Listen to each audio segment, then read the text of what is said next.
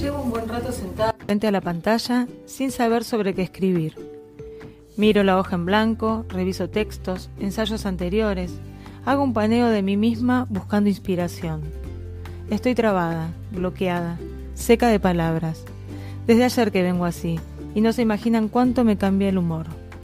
Me pregunto si no es mejor pedirle a Pablo que escriba, pero terca, como buena capricorniana que soy, insisto. Me distraigo, prendo el horno, me sirvo algo para tomar y sigo. De nuevo frente a la pantalla, al menos ahora la hoja dejó de estar en blanco. ¿Qué debería hacer? ¿Seguir insistiendo o reconocer que hoy no puedo? Bostezo, domingo a la noche, casi invierno. ¿Me creen si les digo que ahí me quedé? Ya es lunes, retomo y hago match con mi exigencia, es decir, con mi pretensión caprichosa de hacer algo que se veía a las claras que en ese momento no podía. ¿Qué hubiese pasado si delegaba la tarea? ¿Qué hubiese pasado incluso si hoy empezaba el programa sin escrito, confiándoles la verdad de no haber podido? Nada, absolutamente nada. El programa hubiese gestado su propio rumbo y nosotros lo hubiésemos sabido llevar sin dificultad, con el amor de siempre, con la misma amorosidad que me faltó anoche para conmigo. Empezaría como nunca empecé un programa con una pregunta. Por ejemplo, ¿cuán exigente sos? Y como hacen en los grandes programas, ¿viste? Que te vayan diciendo eh, mucho, cinco, diez, uno poco, diez. nada, claro. Pero me quedé con. Porque amo las páginas en blanco y les tengo un cagazo. Y sí, Y me quedé con que de a poquito, cómo se iba llenando esa página en blanco. es una lucha entre la página en, bla- y bla- en blanco y yo. En realidad me no y el muy escritor en general, hoy que es el Día del Escritor. Eso, feliz día antes que todo, feliz día, muy feliz día para todos. Eh, justamente. Claro, en, a- es- en vísperas del día del escritor no me salía una palabra. Eh, no, es, es una lucha interna, pero literal, ¿eh? es con la hoja en blanco. Es, es algo que me cambia el humor, como me cambia el humor cuando logro producir. ¿no? Claro. Para un lado o para el otro. Y ayer era una cosa y dije, viste, podía tranquilamente, eh, fue, es literal como lo, como lo escribo. ¿eh? Te dije, en un momento digo, bueno, digo a Pablo que lo escriba él. Y dije, mm, no, ¿por qué no lo voy a poder escribir? Y aparte lo que me gusta, que fíjate que uno rellena la página en blanco, con mucho o poco en esa exigencia, pero el ensayo o editorial, como le llamábamos antaño, no es un grande, no tiene una gran producción, pero tiene una calidad de producción grande. Es que de eso se trata. Totalmente. De, de- de la calidad más que de la cantidad y de la intensidad. Yo creo que cuando uno escribe realmente así, con el corazón o a corazón abierto, porque e- era entre, entre la palabra, la hoja en blanco, el pararme, ir, dar una vuelta, se, se siente. Eso se siente cuando no está Claro. crañado, cuando sale de acá. Hay una parte que dice, si no me equivoco, ¿no? Eh. Eh, De nuevo frente a la pantalla, al menos ahora la hoja dejó de estar en blanco. Claro. Y pero fíjate cómo cae ese, ese break que puedes hacer y te haces las preguntas. ¿Qué debería hacer? ¿Seguir insistiendo? Pero después, Igual- inmediatamente se completó la página. Atrás de esto, Porque como, dejó de estar en blanco. como en todos los editoriales y en todos los ensayos, como lo quieran llamar, eh, siempre tratamos de dejar algo eh, ahí a- flotando para pensar, ¿no? ¿Cuánto nos exigimos? ¿Cuándo, ¿Hasta cuándo podemos decir, bueno, hasta acá llego? ¿Por qué no delegar? ¿Dónde está el problema de delegar? ¿no? Claro. Y, y como todo, cada vez que la voy escribiendo, me voy- son preguntas que me voy haciendo y seguramente la próxima vez que me pase directamente te voy a decir, escribí la voz. ¿El programa anterior fue el primer programa del mes? ¿O teníamos- Eh, sí, que, sí, Sí, también con un Juan. Porque, porque Juan haría, lo- el otro Juan Cabezón que estuvo en el programa pasado, eh, haría la pregunta. Pregúntatelo. pregúntatelo. Y yo me voy a mi casa, el otro día me fui a mi casa con un replanteo de, mi vida. Hoy nos visita Juan Carra, me dijo, Carra. Lala, ponele el acento que te van a fajar. Eh, no, no lo conocía personalmente, me lo recomendaron y acá tengo una pequeña bio. Eh, Juan Carra nació en Mar del Plata, periodista, escritor, publicó dos novelas, va, publicó más novelas, acá lo leí mal yo, Agazapados, Hoja del Sur 2021 y vamos de arriba para abajo, No permitas que mi sangre se derrame, Random House 2018, Lloran mientras mueres, Vestales 2016, Lima, un sábado más, Vestales 2014, Crímenes Causa, Letras Seudaca 2003, tenés un montón de escritos, pero esto es importante. ¿eh? También la novela gráfica Esma, Evaristo 2019, junto al dibujante Iñaki Echeverry y los libros de cuentos Lógica de la Perturbación, Salta el P. No, está, está rodeado. Todas son importantes, pero esta me pareció sobresaliente en cuanto a novela gráfica. El, el de Esma. Esma. Sí, totalmente. Eh, lógica de la perturbación, salta el pez 20, 2022 y ojos al ras, alto poco 2021. Yo te tenía bien mirando, mirando, mirando desde cuentos de la lógica de la perturbación. Sí, ese es el último que salió la semana pasada, Por eso. hace 15 días. ¿Lo presentaste en la feria o estuviste una No, charla ahí también? una charla en la Casa del Árbol que para presentarlo. Eh, en la feria estuvimos con, con los otros, con el Ah. con Ojos al Ras y con eh, Agazapado, que son también del año pasado y que bueno, que, que como no hubo feria, aprovechamos esta para, para darle un poco de manija. Bien. Pará porque yo encima lo metí de una y me encanta No Juan nada, porque tiene nada. oficio, así que te damos la bienvenida. Muchísimas Muy buenas gracias. tardes. Buenas tardes, gracias. Gracias Y por feliz día una vez más. Gracias, gracias. Y feliz día. Eh, Juan, veo que tenés, al, al margen de que ya eh, lo Sí. que estudiaste eh, hace que te pongas a producir Sí, escritos, tenés un montón. Sí, publicados ocho, que básicamente novela, ahora de un tiempo a esta parte estoy con los cuentos también, y la novela gráfica que fue, que en realidad es una crónica gráfica más que una novela, o sea, es periodismo en viñetas, eh, al estilo Hoyo de Saco, o por ahí lo tiene más presente Maus de Spiegelman, que es un libro como del holocausto muy, muy, de, muy clásico, eh, pero aplicado a- acá, a la ESMA. Eh, es una novela gráfica que cuenta qué pasó en la ESMA, cómo funcionaba la ESMA dentro del aparato represivo del Estado en la última dictadura. Eh, es un libro bastante intenso, que tiene como eje el juicio, la tercera parte del juicio de la mega causa ESMA una cobertura periodística que hice yo en ese momento y que bueno llevada a la viñeta con guion mío y, y- ilustraciones de Iñaki Echeverría que es un gran dibujante y que bueno somos amigos y emprendimos ese camino juntos del libro Esma y la verdad con mucho muchas ganas de, de que siga caminando porque la verdad que está muy bien Este, eh, y esta novela gráfica, o como decís, tomada desde lo periodista, que está por Evaristo, eh, es una edición coeditada junto... No, es eh, editorial Evaristo, es la editorial y está en librerías normalmente. Sí. No, no, es una eh, todos los libros míos, no hay ningún libro mío que haya sido de, de autoedición, todos son Ah. edición de las propias editoriales. Porque eh, de, de- de todos, lo que me llamó la atención, capaz por esto, eh, porque tengo muchas ganas de hacer una novela gráfica, y me llama la atención por la variedad, la cantidad, y en el medio, aparte, y ahora me entero que encima es, tiene un tinte periodístico importante. Sí, sí, es un es a diferencia de todo lo otro que publiqué, eh, es lo único que publiqué en, en libros periodísticamente hablando. Yo soy periodista y trabajé en medios durante mucho tiempo, eh, pero bueno, mi laburo periodístico no, no lo llevé a libros en ningún momento. Hay ahora un proyecto con Salta el Pez de sacar una compilación de crónicas que fui escribiendo en diferentes revistas y diarios, eh, como una especie de, de recopilación. Pero después, bueno, no. eh, lo único periodístico que tengo ahí desde todo eso es ESMA, que, que básicamente tiene una ficcionalización que, que- que está construida Sí, para el guion, para el guion, para la construcción del guion, pero en realidad es todo investigación periodística. Sí, a fondo. Y, y me meto en esta nuevamente porque es- no vas a poder evitar esta pregunta. Acá no me pones que sos eh, dramaturgo, guionista. No, y ¿Te- dramaturgo ¿Te no. animaste o...? No, dramaturgo no, porque no, no escribo teatro. Eh, guionista de historietas es como que no. Me parece una palabra muy grande como para, para. Hice cosas, o sea, hice esto y después escribí toda una serie de, de guiones para revista Fierro con Iñaki también, Ah, que salieron ahora publicadas en la última edición de la Fierro cuando, cuando era digital. También crónicas eh, históricas, sociales históricas. pero no, no me considero un guionista formalmente hablando, ¿no? Soy más un narrador que escribe guiones, Claro. que, que no es lo mismo, y que incluso... Pero en eh, este caso con bueno, tu amigo también pudieron acoplar. Sí, yo creo que aprendí, aprendí muchísimo ahí, en, ese, en el proceso de la escritura de ESMA.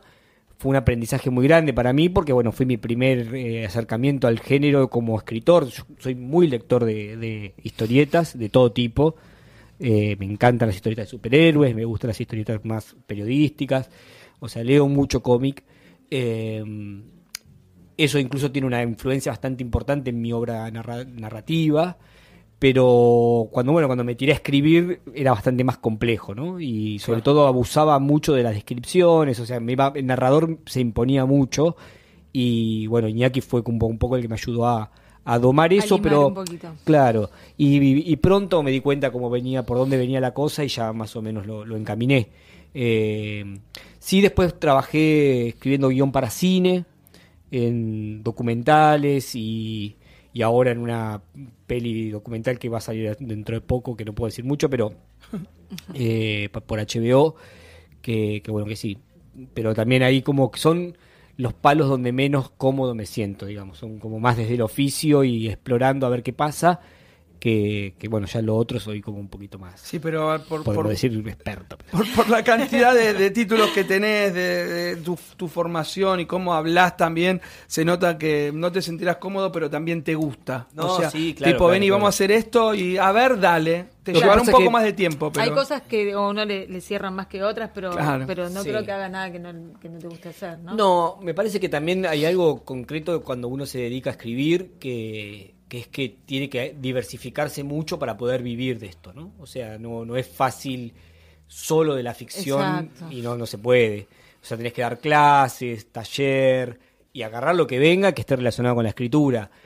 Eh, incluso a veces laburos que, no sé, en algún momento hice adaptaciones de, la- de novelas que venían de, de España y querían hacer adaptaciones para que sacarle el lenguaje ibérico y pasarlas al lenguaje más rioplatense o neutro para Latinoamérica, hice ese laburo también, Claro.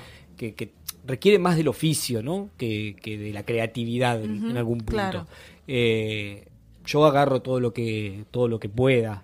Me parece que, que es una forma de, de crecer en, en esto y sobre todo de poder vivir de lo que me gusta, que es escribir, digamos.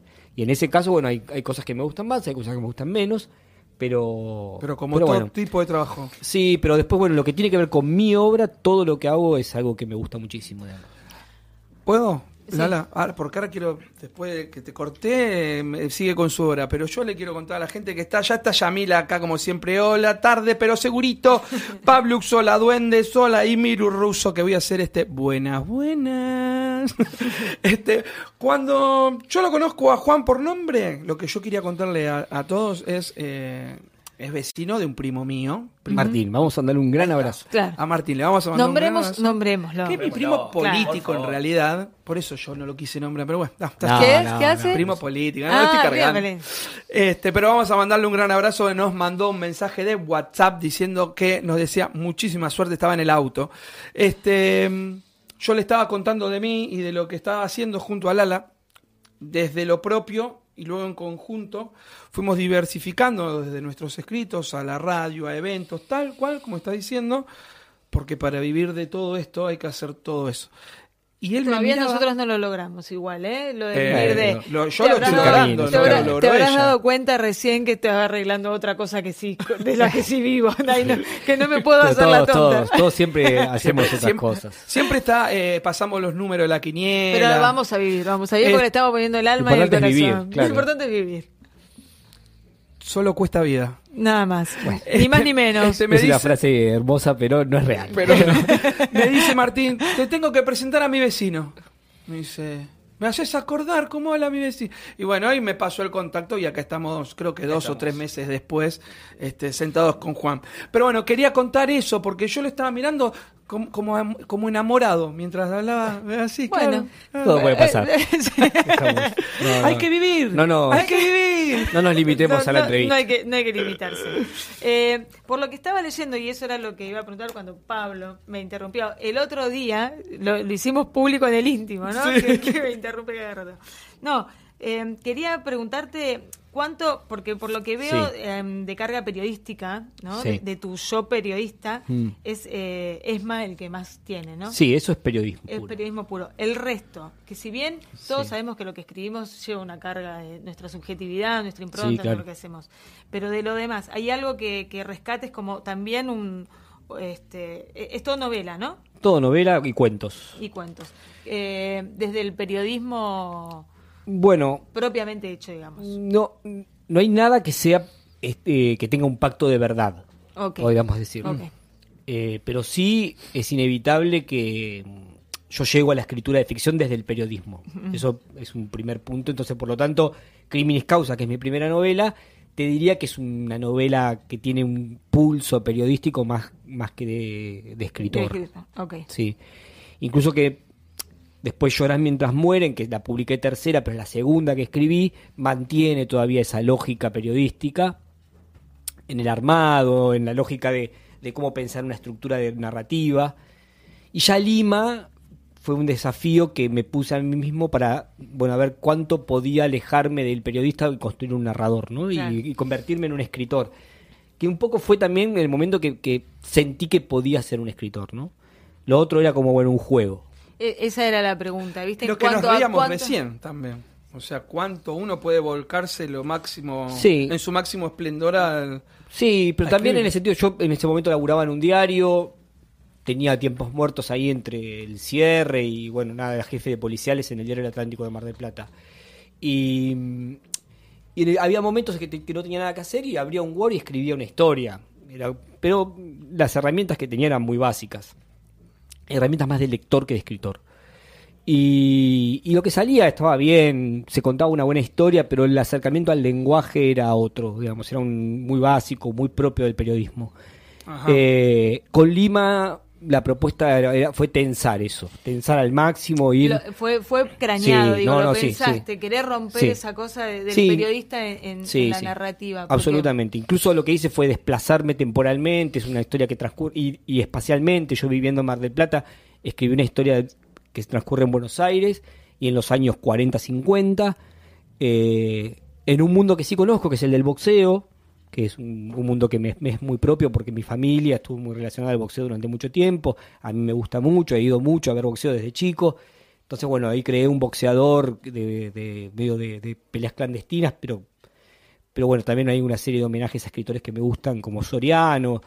Eh, y, una, y salió una novela que lo que yo quería era trabajar muy, muy a fondo el tema de lo, lo- el lenguaje en una expresión cruda, digamos, contar una historia con lenguaje popular, digamos.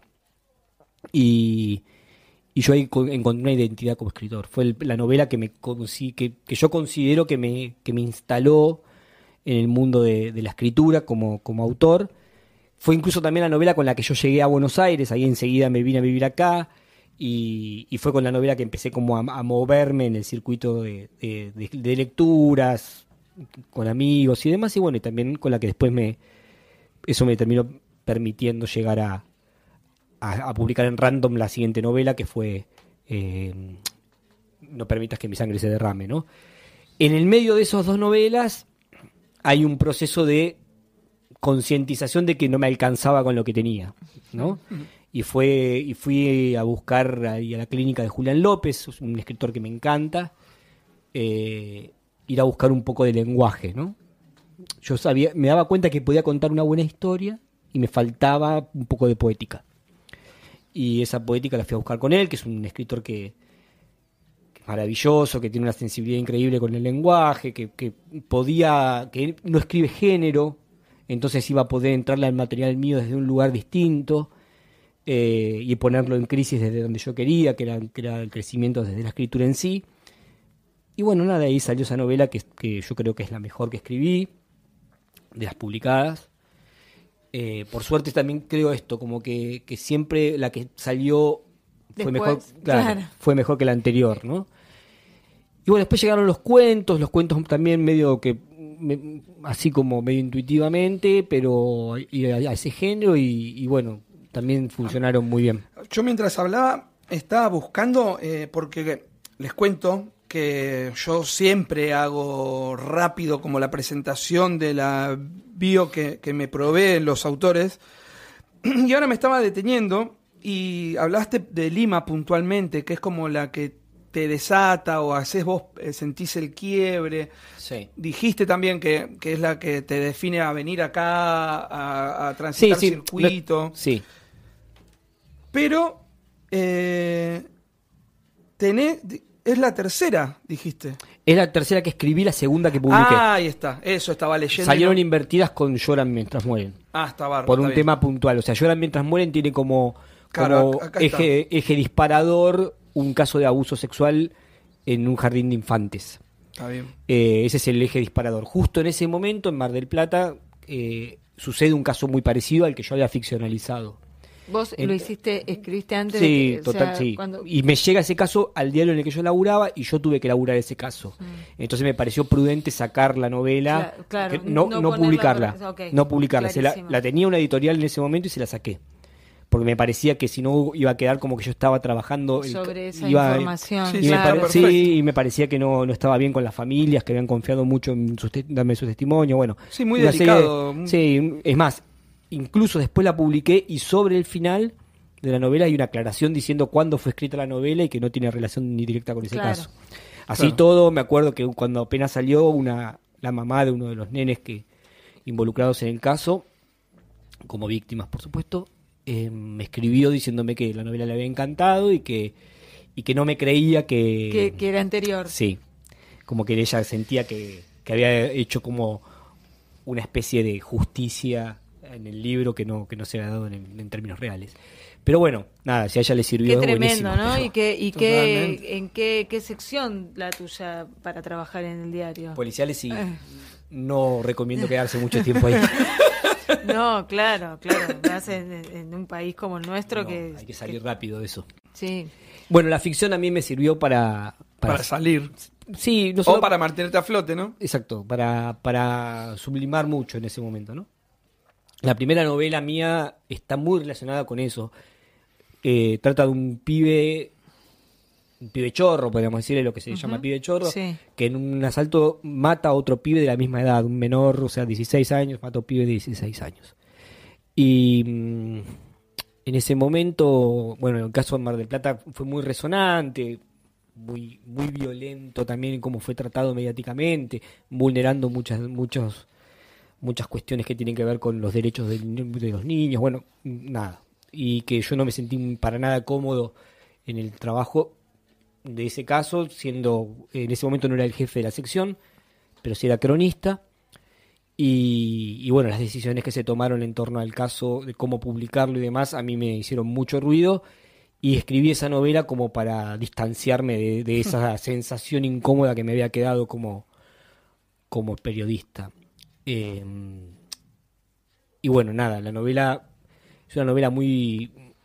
Hoy a la, a la- al- a la luz del tiempo y de mi, otra, y de mi escritura y demás, es una novela bastante mala, digamos. ¿Cuál es esa? Crímenes causa. La primera. Ah. Mala en el sentido que es una novela que le, que le falta mucho trabajo, le falta como... Bueno, esto que decías, ¿no? A medida que vas Sí. escribiendo, vas sintiendo tu propio crecimiento y entonces sos muy crítico de. sí, del- pero del también fue una novela que me... a- fue un, un laburo que yo dije, bueno, acá hay algo más para explorar, ¿viste? y nada, fue un poco de cara dura y un poco de suerte también, que yo creo que, hay, que en esto hay que tener suerte. Sí. Que justo una editorial en Mar del Plata que quería lanzar una colección de novela negra y que no tenía que sacar. Y yo dije, toma, te regalo el material, sacalo si lo querés. y me dijo, sí, dale, buenísimo, qué sé yo. Me, me, me habían convocado para dirigir la, la colección. Eh, en ese momento en Mar del Plata se hacía un festival de literatura que se llamaba Sabache. Yo estaba como programador en ese festival. Ah, Recuerdo ese, 2013 la novela y el festival de 2000. En 2011, 2012, 2013 2010 y iba a decir 2014, o sea, o sea, fueron cuatro años. Yo programé, desde la, desde la segunda edición en adelante, programaba todo lo que era no ficción ahí. Incluso, bueno, lo trajimos a Pedro Lemebel, a John Lee Anderson, eh, bueno, a, a grandes cronistas latinoamericanos y, no, y de otros lugares del mundo. Eh, nada, fue un laburo increíble el que hicimos ahí, pero bueno, yo en ese momento la ficción no, no, no era lo mío, todo bien, escribía crónica, escribía crónica narrativa, había hecho, sí, una, una clínica de narrativas de la narcocultura con, con Cristian Alarcón Ajá. para la Fundación de Nuevo Periodismo Iberoamericano. Y ahí como que bueno, la escritura empezó como a fluir más, el periodista se fue como corriendo bastante y empezando a aparecer un narrador. Y de a poquito, bueno, ya... Sí, te fuiste ya metiendo. Sí, ya ahora me siento más escritor que periodista. o sea, Eso, como a, que esa, a esa pregunta quería llegar. ¿Estás haciendo trabajo de periodismo? hoy y hago prensa decir- institucional. ¿Por qué te quiero preguntar esto? ¿Haces, Eh, haces qué? prensa institucional. Ah, Sí, laburo en un organismo de gobierno, haciendo prensa institucional, pero por una cuestión de nada, de que tenía ganas de hacer otra experiencia. Está bien, de seguir Sí, creciendo en el rubro. Es- no, y aparte post pandemia de salir un poco de casa y, y tener la chance de, de, nada, de diversificar un poco, no quedarme. Yo creo que la pandemia también puso en crisis muchas cosas personales de todo el mundo y Sí, lógico. bueno, yo tuve dos años metido adentro, yo laburo mucho en mi casa, doy taller, bueno, ahora no, daba taller en mi casa, o sea, laburo muchísimo en mi casa. Los dos años de pandemia fueron 24/7 adentro de mi casa y, y bueno, nada. sí, por más dije, que labures y todo, te come la No, cabeza. tenía muchas ganas de salir al mundo una vez más. Te, te voy a hacer una pregunta. Viste que cuando alguien tiene, no sé, siempre decís, si tenés a un político adelante que le preguntaría, si tenés la posibilidad. El, el tema del periodismo es un tema delicado en nuestro país, Sí. ¿no? Es, es, creo que muchas de las cosas que pasan está- están digitadas desde el periodismo. eh, no sé, los hegemónicos, los no hegemónicos, no importa. Viste que vos mirás un canal y, y- y ves una realidad, mirás otro y ves... ¿Qué, qué, qué pensás del periodismo? Y, aunque así, siendo parte incluso, ¿no? Porque... No, pienso lo digo, mismo que siempre. Lo que pasa es que ahora está más como. O sea, el periodismo no existe ob- objetivamente hablando, no existe en términos. O sea, no, no existe el periodismo objetivo. Siempre el periodismo toma partido. Desde el punto de vista de que es alguien que recorta la realidad. No hay, no hay una posibilidad de reproducir la realidad tal cual es nunca. No existe eso. No existe. Ni siquiera poniendo una cámara, que todo el mundo cree que cuando hay una cámara hay una imagen. Eso- Digo, eso esa, ima- esa cámara está apuntada hacia un lugar y hay un tipo Otro de. millón de cosas pasando alrededor. Sí, digamos, para dónde muevo la cámara es según lo que muestro, no sé. O sea, hay un lenguaje en juego. Si hay lenguaje, hay subjetividad. Claro. No hay, no hay posibilidad de objetividad. En ese sentido, uno puede ser más honesto o menos honesto con, con lo que uno siente y percibe, piensa, o sea. Eh, pero después, hay que, hay que ser claro, lo- en Argentina y en el mundo los medios de- masivos de comunicación son parte de, un de una lógica de poder. No, no, no existe más el periodismo. Bueno, nunca existió. que eso iba a Pe- ser, justo creo que el mundial nunca no, existió. pero, pero pensemos, no sé, el periodismo en Argentina, na- el primer medio gráfico de Argentina es la Gaceta de Buenos Aires. La crea Mariano Moreno, y por eso el Día del Periodista hace poquito, Eh, ¿sí? sí. el 7 de junio. ¿Para qué la creó? Y para transmitir los ideales de la Revolución de Mayo. Y de un sector de la Revolución de Mayo. De un sector, no, ni, si- ni siquiera de la Revolución. No quería transmitir los ideales del sabedrismo. Quería transmitir los ideales de los sectores de izquierda dentro de la Revolución de Mayo. y, y para eso fundó un diario. Listo, ya está. Está. De, Después, de- pensemos de la- entrada. Ya está. Después, no sé, la nación, la funda Mitre, ¿para qué? Y bueno, para la construcción, para, lo como bien dice su lema, ¿no? Su lema no. No, su lema. Su lema no sé qué podría decir del tema, pero... eh, es la nación tribuna de doctrina. Listo, ya está. El propio Claro. diario te lo dice. Claro. ¿sí? Entonces digo, hay algo en la posmodernidad que se plantea como la idea de el periodismo es independiente, el periodismo es objetivo. Bueno, es mentira. No, no es cierto, claro. en todo caso, hay ahí en esa, en esa intencionalidad política una, una intención de construir audiencias que crean en la pasividad de la verdad, ¿no? Pero me parece que no, no, no es, no se sostiene ni 10 minutos. No, es muy real lo que decís, ¿no? Que uno a veces eh, estamos acostumbrados también desde a la crítica desde, desde el no conocimiento, porque uno critica, critica, critica sin saber puertas adentro cuáles son Sí, los seguro. intereses. Y, y cómo se produce la, La- noticia misma cual, y demás. Y también me parece que hay, que hay como dos formas de, des- de desinformación, ¿no? Hoy la desinformación que tenemos es por acumulación, por, por cantidad. Hay tanta información circulante en redes sociales, medios, Claro. todo el tiempo. O sea, tanta información que es- hay, una- hay un punto de saturación que desinforma. O sea, que, que y En- eso... entre con- la saturación y, y la disparidad entre una noticia y la otra, o sea, entre una manera de decirlo y la otra, capaz que el- Sí. el- la misma noticia, pero por esto, ¿no? Por lo que vos decís, por tomar partido, por la subjetividad, por los intereses creados, porque depende. Sí, y a mí no me parece que esté mal, ese es el punto. A mí no me parece que esté mal que un medio tome partido. El No. punto es el honesto desde el punto de vista de, bueno, nosotros somos un medio que toma partido. Y se terminó. Creo que digamos. es mucho más grave que lo que dice el, el del periodismo, de dónde sale la noticia, sino la interpretación de un pueblo que sigue también, que, que sigue la noticia depende de la camiseta que tenga puesta. Sí, esto me parece que nos falta a todos eh, pensar un poco más, ¿no? Lo que se Sí. dice, tratar de, de ver si realmente lo que dice te cierra, si no te cierra, si se, si cree, te quedas en la camiseta, ¿no? O es River o es Boca. Bueno, pero Sí, sí, es un poco así, ¿no? Yo creo que también hay algo en nuestra idiosincrasia de, de polarizarnos siempre. Y tampoco sé si me parece que esté tan mal, digamos, ¿no? O sea, sinceramente te lo digo, no. Hay algo que ya a esta altura no me, no me preocupa tanto cuando alguien consume solo lo que quiere consumir. Porque me parece que en algún punto mm, lo que hay en los medios no es determinante, ¿no? ¿no? O sea, No, en, no, en no. eso estamos de acuerdo. Sí, el, yo tema, estoy de acuerdo también. Yo es también estoy de acuerdo eh, que no es determinante. El tema es que que lo tomen por determinante. O Sí. sea, entender No, que no el tema es de que todos en la mesa, por ejemplo, lo tomen como determinante y O- no que o haya no algunos todos, que ni sepa... siquiera todos. Mitad lo toman como determinante y es más grande. Sí, Si todos estarían de acuerdo, podríamos justamente tener una, una gran charla, una buena discusión, No, pero, pero está buena- está el determinante que no te deja. No, está bueno no estar de acuerdo también, en tanto y en cuanto puedas establecer Sí. una charla y, y- y el respeto por la voluntad o por el pensamiento, por la ideología del otro, ¿no? Que es lo que también se genera en este... Digo, estamos... El, el, el otro día, el lunes pasado, hablamos sobre la alegría, así como hoy hablamos de la exigencia, hablamos Sí. de la alegría.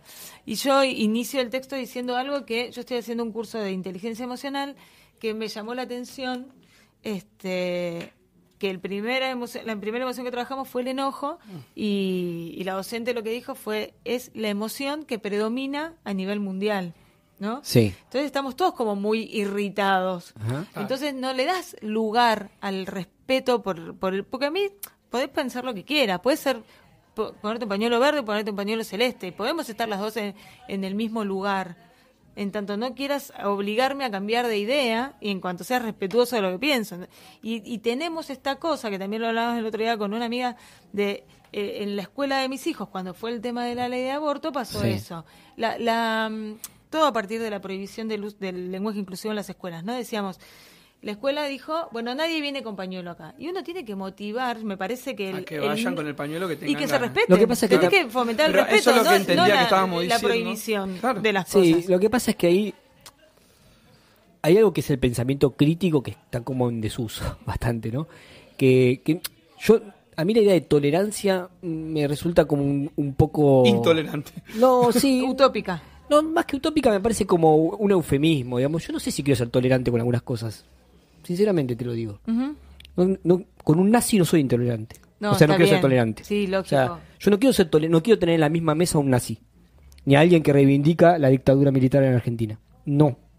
No quiero tolerancia. No, en eso estamos ¿Entendés lo que digo? sí, Entonces sí. digo, la tolerancia es discutible para mí. Yo lo que sí quiero es quiero pensamiento crítico. ¿Sí? Que aquel que se sienta en una mesa con un pañuelo verde o un pañuelo celeste sepa por qué lo tiene, negro, lo lo tiene atado de brazo y en todo caso pueda discutir y difundir y, y, digamos, y defender, Y su, defender su su posición. postura. Ahora, yendo a pañuelo verde, pañuelo celeste, digo, el nivel de agresión que existía en ese debate por parte de aquellos que decían defender la vida marcaba claramente que lo que menos había ahí era pensamiento crítico. Duda. Entonces lo que digo, Eso es lo que decía la, eh, ahí voy, a donde iba ella, creo. claro, ahí, ahí voy a, a- esto de, de ante la intolerancia, lo que hay es prohibición, lo que está pasando en el gobierno de la ciudad en este momento con el Exacto. lenguaje inclusivo.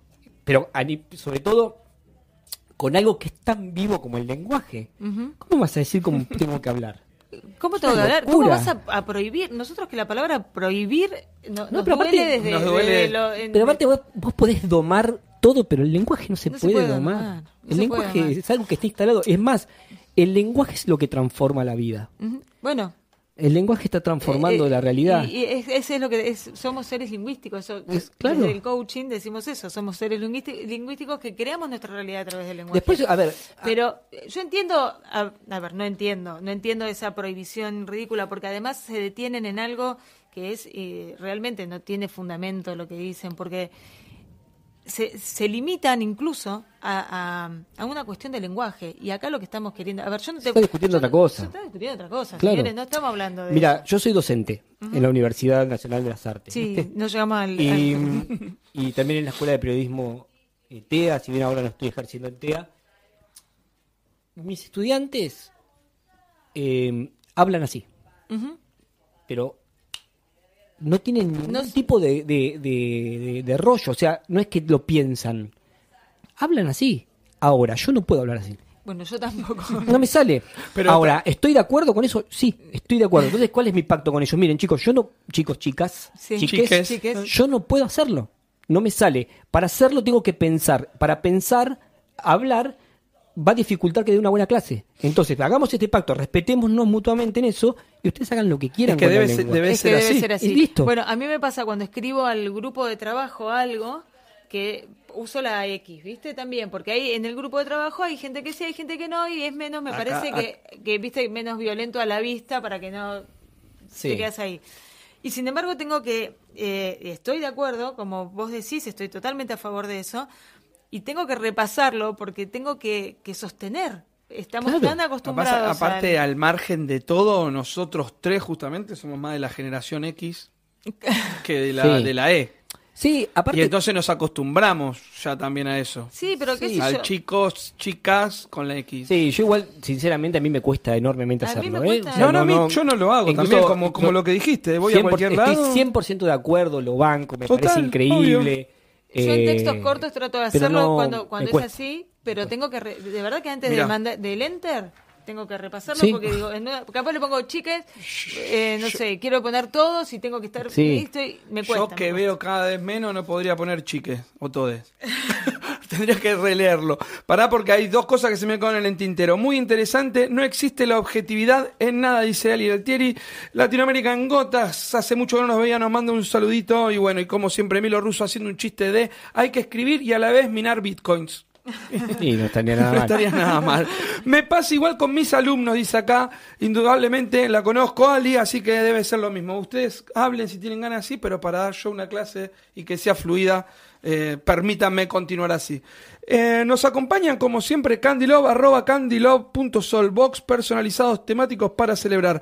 RDD Eventos, arroba RDD Eventos, OK, tarjetaría artesanal, souvenir para bautismos, comuniones y confirmaciones. Eclesiaste Store, ropa para todas las edades, por mayor y menor, arroba Eclesiaste Store. Y nos sumamos nosotros con DDP Producciones, arroba de Duendes y Poetas, arroba DDP Ediciones. Contenido multimedia, eventos y ediciones, porque sí, también empezamos a hacer libros. Salió Relojes sin tiempos de Alicia Altieri hace muy poquitito nada más.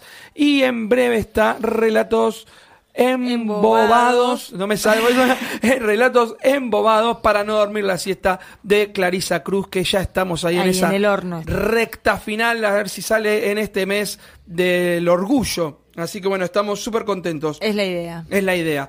Hay Eh, otro mensajito de Ali ahí. El problema es que muchos que usan el lenguaje inclusivo tampoco respetan a quienes no lo usamos. Bueno, Ah. es un tire de afloje, sí, esto es así. Bueno, lo que, lo que el Sí. ejemplo primario del pañuelo azul verde. es un tire de Sí, afloje. igual me parece que en el lenguaje hay algo interesante, ¿no? Porque nadie de nosotros se cuestiona, por ejemplo, que, que, no sé, que hace rato que hay cosas que, que no se usan más. O sea, no sé, el vosotros. Mm. Cuando, no sé, cuando uno veía los verbos en la escuela te decían yo, Yo, tú, él, nosotros, nosotros, vosotros vosotros, y sí. ellos. No, y vosotros no lo usamos nunca nosotros. Nosotros. No- nosotros. sí, o sea, usamos otro tipo de... Y eso nadie- ah, no, es como una naturalización. Yo creo que, que todo quiebre en el lenguaje necesita tiempo. Y los primeros tiempos, que son los que, se, los que imponen la discusión, son tiempos extremos. En los que es como, la- toda es una búsqueda de- tensión es como toda- hay una tensión que necesita abroquelarse en la minoría para poder ir a disputar con la hegemonía. Y eso me parece que es sano. Es sano. La voy a anotar, esa, después me la repetí. Eh, Está remera está.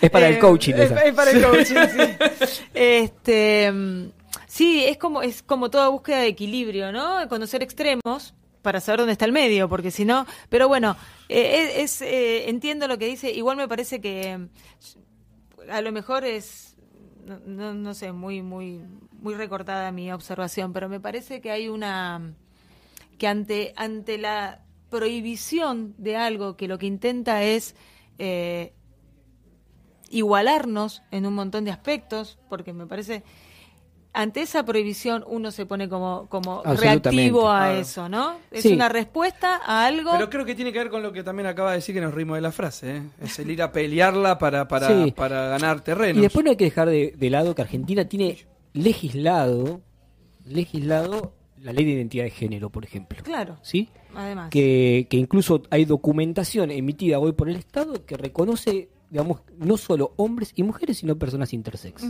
Entonces, ¿por qué esas personas tienen que, tienen que eh, aceptar ser llamadas él o ella? Si, si legalmente ya están en poder de una documentación que está, en- que está que los reconoce de esa manera. El lenguaje tiene que adaptarse también. Digo, por eso es, es un error gravísimo el del No Estado de la Ciudad de Buenos Aires al, al tomar esa decisión eh, en las escuelas. Y, además... Incluso si en la documentación justamente nueva esta tiene otro Claro. otra pa- Claro, otra porque esa persona letra, tiene no que- salía. ¿por qué esa podría podría cambiar la letra al Sí, hablar o al claro. escribir totalmente. Igual, eh, claramente es un tema político, es un tema de... de- de- Sí, de- sí. no- no tiene que ver con, con correr el espectro a la derecha. O sea, hay algo ahí que, que sabe. La, Distraer re- de andar a saber la reta y Acu-. Acuña va a ser la, la vice de, de- o, o la candidata a jefa de gobierno probablemente y lo que está haciendo es tratar de, de empezar a instalarse Dios en un libre. lugar con discurso pro- con, con discurso propio y, y en algún punto algún focus le habrá dicho que eso eso garpa en términos de, de Está, ganar está totalmente, está totalmente digitado. Si no, que, no puedo creer. Igual, igual viniendo de esa mujer, con, con lo que ha demostrado eh, a lo largo de su, de su, este, de su trabajo, de sus discursos, desde- Claro. es, es Lo voy, a, triste, lo- es lo- pobre, lo es voy a muy invitar pobre. en vivo a, a A un vino, a un vino filosófico a, a Juan. Eduardo y Juan, los programas más políticos fueron. Sí, no, pero ustedes me trajeron hasta acá.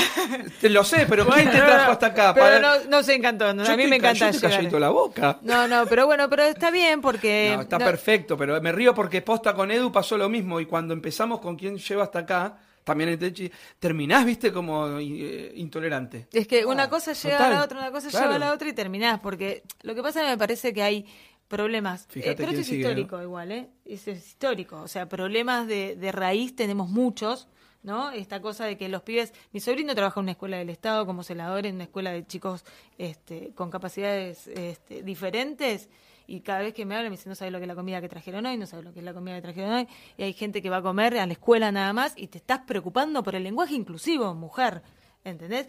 Claramente es esto, es un acting, es algo armado. Y yo, A mí me encantó el título de, de algún focus. Sí, va por ahí. Sí, es que va Olvídate. por ahí, le habrá Olvídate. dicho esto arpa y puede llegar a correr. Sí, sí, olvídate. Sí, olvídate que va por ahí. ¿Estamos? Qué tremendo.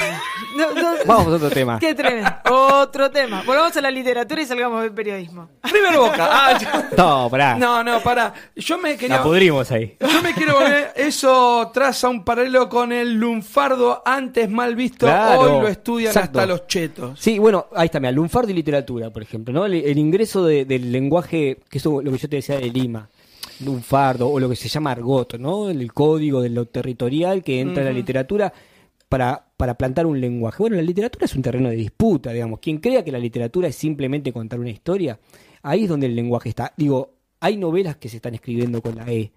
Hay Sí, novelas que se están escribiendo sí. con la X. Y eso es que la literatura es un espacio de libertad que permite también esta, esta discusión desde el lenguaje y el debate político. Es ¿no? que sería eh, hipócrita sentar a alguien acá que te dice, ¿por qué, por ejemplo, por qué empezaste a escribir? Porque estaba muy mal y la, y la poesía sana, la literatura sana, y nosotros decirle sí, por supuesto, y de pronto prohibirle escribir con la E a un poeta, a un, No. a un narrador en general, No, como, obvio. como dijiste bien esa palabra desde un primer momento. O sea, no, o sea, No, si nos estamos es que se- corriendo se para respirar nuestro oficio, para, hacen para creer sanar. Que como son eh, defensores del buen Claro. lenguaje, entonces vos Y te olvidaste del vosotros. No. Bueno, ¿Ves que me caliento? yo. la araña y Oh, la mirá. tengo que... Te la saqué. Está ahí, mira. No la, ma- no la maté para que no nos anima- Ah, los te animalistas que me no, no. pique, bola, que quiero, No. quiero- No, porque no funciona. eh. No funciona. No, te vamos a tener que internar, me parece. Che, este, pero para volver un poquitito al hashtag Qué genialidad. 46, número 46, el programa, eh, exigencia. ¿Sos un tipo exigente? Juan? Extremadamente. ¿Sí? Sí. Bueno, acá tu prontuario del libro es Sí. uno al año, aprox. Autoexigente Año y medio. al extremo, o sea, casi al psicólogo. Va, casi no, al psicólogo. Eh, y después soy muy exigente como docente, sí. Muy exigente como lector. Soy muy exigente. Pero como docente soy exigente, pero trato de ser muy amoroso y, y no.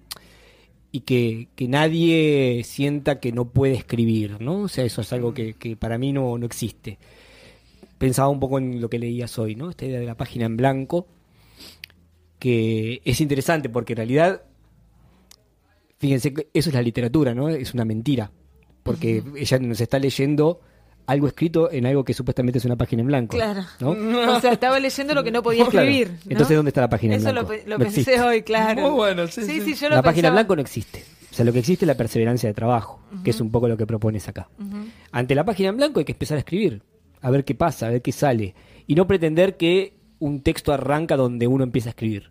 Probablemente uno empieza a escribir Oh, total. Y empieza a escribir, empieza a escribir, y escribe, escribe, escribe, y después te das cuenta, no sé, página 20, 30, en una novela, 40, que empezó algo. Arranqué acá. Empezó acá. Arranqué No, y capaz lo carpetás y el principio de esas primeras 40 lo, lo, lo haces. eh, O, o lo tiras a la basura. o también, sí, sí. Que en realidad me parece que ese es el gran problema a veces de quienes escribimos, que no estamos dispuestos a, a tirar las cosas, cuando en realidad hay cosas que no sirven, que son simplemente, nada, Eso, el arranque. arranques, rupturas de inercia de escritura, primeras ideas. Eh, Lebrero dice que siempre hay que revisar los, los principios. ¿no? Uno termina un texto y lo primero que hay que hacer es revisar el principio, porque probablemente el principio esté fuera de tono. Ah. Y eso está relacionado con que el tono de un texto arranque- aparece escribiendo, no aparece, uno no puede pensarlo. Uno, Claro. puede, uno puede decir, bueno, uno puede saber qué quiere decir en la cabeza, pero cuando uno va al papel, eh, la cosa empieza a aparecer con la escritura. Sí, a veces no, se tra- no, sé dónde lo transmitís. no es Como- entrada. Y eso al principio nunca sale, y, y cuando sale fácil está mal. Para Sí, mí sí, también está mal. O sea, cuando, está- cuando algo sale fácil, fácil con, en la con escritura. todos los títulos que tenés y lo que acabas de decir que me parece súper cierto, y lo de tirar también, ¿sos de tirar mucho? O, Sí. o te cuesta, y ahora que estamos No. con la compu, carpetita con ideas. No, no, no, no, no, tiro, tiro, tiro. No tengo ningún tipo de problema en borrar, en borrar eh, páginas enteras de novelas. No, no, no tengo ningún drama. Eh, por supuesto que no, tampoco es que lo hago feliz, ¿no? Por No, no, no, no, es- está es- claro. Ayer, sin ir más lejos, yo borré Es tiempo, es co- decís 500 tú- palabras Sí, así. yo, no sé. Aparte Y hay algo, duele. que, hay algo que suele pasar mucho, que es que escribís algo y crees que está muy bien y lo lees al, al otro día y decís, no, Bueno, está eso- muy mal. Sí, eso pasa mucho. Hay algo, por eso también está bien esto de la distancia del texto, ¿no? Alejarse. A mí me parece que está muy bien hacer clínica de obra, o sea, ir, que leerle a alguien en voz alta y que esa persona amorosamente sepa encontrarle la vuelta a lo que, a lo que está fallando y que te proponga una, una mirada externa. A mí personalmente eso me sirvió mucho como escritor y como docente. Me pasa que aprendo mucho cuando trabajo con textos de otros también, ¿no? Y también lo, me contamino mucho, eso también me pasa, ¿no? Por eso también la decisión de dejar de dar taller y salir un poco del laburo, laburo, eh, con, con textos de otros y, y volver un toque al periodismo para también descontaminarme un toque y, y volver a mi obra de ficción con más ganas. Porque también hay un punto en el que esto está buenísimo, me encanta, pero cuando se vuelve laburo 24/7, ¿viste? Claro, es como todo. Es como todo. El, arte, como el todo. arte es así. Y sí, Por es eso también todo. está medio vapuleado. Es como que nosotros mismos Sí, nos tenemos todo. que alejar. Sí, hay que alejarse un toque. Pero bueno, nada, me parece que, que, que la mirada crítica siempre y la, la exigencia en su justa medida, ¿no? Saber también que que sin exigencia nada va a salir bien, o sea que un texto hay que tenerle respeto. Es como, es como una palabra, hoy, viste, yo cuando escribo, eh, google o miro un poco a ver si me tira alguna idea, si hay algo, ¿no? A veces esto que vos decís, la falta de vocabulario para ir a buscar Sí. un poco más y que no suene todo tan reiterativo, me voy tirando ahí alguna ayudita. Y hoy veía eso, claro, dije, a ver, googleé, frases sobre la, exi- la exigencia. Y, y tenés de las dos cosas. Hablas del que te habla de la exigencia que uno necesita para Sí. la perseverancia más que la exigencia, ¿no? Exigirte para, para seguir adelante con, con un plan, con un proyecto, que, que cualquier cosa que se te, que te trabe no, no te tira abajo, sino insistir. Y después la otra, esta la de no poder reconocer que, bueno, para, no puedo. O sea, de, de pude, pero pude la mitad hasta ayer y pude la mitad hoy. ¿entendés? Sí, y me parece que también uno... uno Está con- bueno eso también. Yo me considero más de los exigentes todo el tiempo y que... Empezar y me- terminar. ca- y capaz me puedo frustrar porque está bueno eso que acaba de decir. Claro. Como que saber frenar un momento, volver a arrancar. Yo sabía que ayer era un día que, medio agotador, me puse la no- a veces me Pero está levanto- bueno esto que dijiste, fuiste a prender el horno, ¿no? Sí. prender el horno. Bueno, eso está bueno. Cuando uno está trabado con la escritura, yo creo que hacer otra cosa, Sí. Es lo mejor. porque la escritura pasa de verdad en la cabeza. Después uno lo traslada. Ujú. Uno escribe cuando está, cuando está escribiendo, un- no sé, a mí me pasa una novela, por ejemplo, estás todo el tiempo con la novela en la cabeza. Todo el tiempo. Y estás, no sé, yendo a, a caminar, o, o a mí me pasa mucho en la ducha. Cuando me ducho, Es fuera- el lugar más- destrabo digo- mucho, ¿eh? Ay, sí, Sí, eh, pero cuando- uno no puede estar perro. escribiendo, y todo, pero hay que dejar, el- yo siempre lo pienso eso, dejar el graba- la grabación abierta y cuando se me cruza algo, largarla Sí, yo he agarrado el teléfono y me he mandado un audio. Yo me termino eh, de duchar pa- y se me fue. Sí. Pasando el perro, es como el limbo. pobrecito, estaba en lo mejor así y subí a escribir porque no tenía Sí. teléfono Sí. nada, pero dije, ya mismo. No, pero ahí hay que, hay que tomarse el, el laburo de tener siempre algo encima. No sé, si el, el teléfono es un gran... Es Sí, una sí, gran sí. herramienta. Sí, yo no me le resisto un toque, pero... eh, Sí, pero es- es- pero es bueno. tengo libreta todo el tiempo encima, ¿no? Antes incluso, no sé, iba a comer en un restaurante y tenía la libreta conmigo, era un enfermo con eso. Porque todo el tiempo podía encontrar algo que, una anotación que me servía pues para algo. o una frase donde tirar. Sí, y después es esto que, que aparece en la ducha a veces, a mí me pasa también que por ahí, o, o a la madrugada te aparece el limbo algo. ese entre que te viste Sí. y vos decís bueno yo escribí algo de eso ¿a dónde van las palabras que no que Hay que repetirlas. sueño- Hay que repetirla. o sea te despertás y las repetís las Sí, repetís. la repetís. No, si te despertás. Escribirla. no bueno pero en la decir, ducha, pero en la ah, ducha. no, la ducha La repetís, la repetís, la repetís, la repetís y se te vuelve una canción. Y Claro. después, la- después, lo que probablemente cuando vas al papel no es exactamente lo mismo, pero es Pero no mejorado. importa, pero tenés la idea. Sí, bueno, igual muchas veces es mejorado. Vos escribís, aunque estés Sí. sentado escribiendo, y volvés y tachás. Bueno, eh, ¿cómo era el- la, la máxima esta editorial? Que hasta que no hasta que no lo publicás, No, seguís escribiendo. sí, viste, el otro día me Sí, decían sí. algo eh, que- que con uno Mati. de los chicos de acá que yo estaba, no, Santi, Ah. que estaba grabando un CD poético acá, este y, y- y le decía, che, me iba, lo escuchaba y le decía, le escuché una, ¿puedo ir mañana? Porque hay una palabra, Una palabra que no. una palabra que no me gusta cómo suena. Bueno, y así, ¿no? Fui y vine, fui y vine. Y me dice, Charlie decía eso, que las canciones nunca se terminan, se abandonan. Porque es como Bueno, que sí, los textos yo creo que también. Hay un momento en el que alguien te tiene que decir, bueno, ya está. Y eso es un buen editor. Eh, Bor- Borges era el de la frase que citaste. Charlie decía se abandonan y Borges era el que decía se edita para dejar de escribir. Pero, claro. claro. Sí, total. Y sí, porque si no podríamos seguir. Sí, no, sí, sí. Eh, Sí. hace- eh, hacemos las palabritas al señor Hagamos Carrao, Yo sabemos ya lo invité al íntimo, así que lo puedo decir así persona eh, Ya me, con me- la me gente. tiró onda y me invitó un íntimo. Y me- Esto, este, y me dijo, me copa la idea. Sí, sí. Yo tengo Eh, la así que se- inclusive. Vamos, vamos. después. Chiques, escúchenme, chiques. Decime. No, eh, te cuento cómo es. Teníamos A ver. Eh, unos sobrecitos con unas preguntitas así para que el invitado saque al azar y, y sea dueño de su propio destino en cuanto Bueno, a pregunta y respuesta. Pero pará, porque la usé en el íntimo y me la olvidé en mi casa. Así que, Pero algunas yo me acuerdo y no lo matamos. claro, aparte. no. Yo tengo tienen. una sola. Yo voy a hacer una sola. Dale. La, la Pará, que- ¿qué la- tengo que hacer? Con la palabra esa, No, decir... no. No, yo tengo una pregunta y vos me respondes. Ah, una pregunta. Son Está, preguntas, perfecto. claro. Arrancá vos que yo, vos sabés Picantes, cuál es la mía. la-. Pe- pregunta, ya más o menos te conocemos y la trasladamos al íntimo para justamente conocer más Bueno, al a ver, autor. a ver, a ver. Si bien podemos con todo lo que dijiste sacarte un perfil y a mí me gustaría me gustaría saber ¿Dulce o salado? Oh, nah, pero esas son cosas tremendas. Yo no sirvo para estos juegos. Primero salado, después dulce. No, soy tremendo para esto, porque te- necesito argu- argumentar todo el tiempo. Argumentame, no por sé, supuesto. No sé elegir sin argumentar. Es un gran problema que tengo. Dulce o salado. Ay, la puta. Es- para mí es una de las peores esas, porque Te tengo las que dos poner en contexto, cosas- tipo de tarde, de noche. No sé, pero voy a decir jamón crudo y un alfajor, qué sé yo. Las dos cosas. Porque me como el jamón crudo y me como el alfajor. ¿Por qué tengo que dejar el, el- el alfajor de lado y el jamón crudo? ¿Por qué? No, pero salado, salado. Jamón crudo, entonces. Sí, y vino. Pero bueno. No, está bien, Ah, bueno. bueno. Ahí con el vino metí un poco de dulce. De ahí, ahí. Va.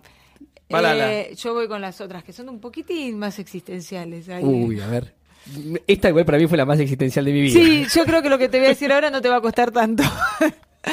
¿Qué ves cuando te ves, Juan? Uy. No sé. En principio. em, Uy, no, me mataste. Que veo cuando me veo. Una persona que trabaja todo el tiempo para ser mejor. No sé si lo logro, pero me ve- eso es lo que veo. Bien. Me encanta. ¿eh? Me re gustó.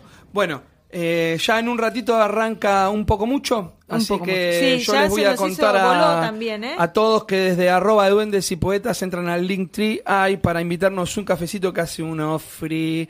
Y bueno, y hoy con nosotros estuvo Juan Carra, una hermosa visita, la verdad, me encantó conocerte. Bueno, igualmente a mí, Y- hermoso. Enriquecedora. Contanos dónde te encontramos. Redes sociales con mi nombre. Ahí estamos. Arroba. Sí, y en librerías con los nombres de los libros. Arroba. Juan Carrá.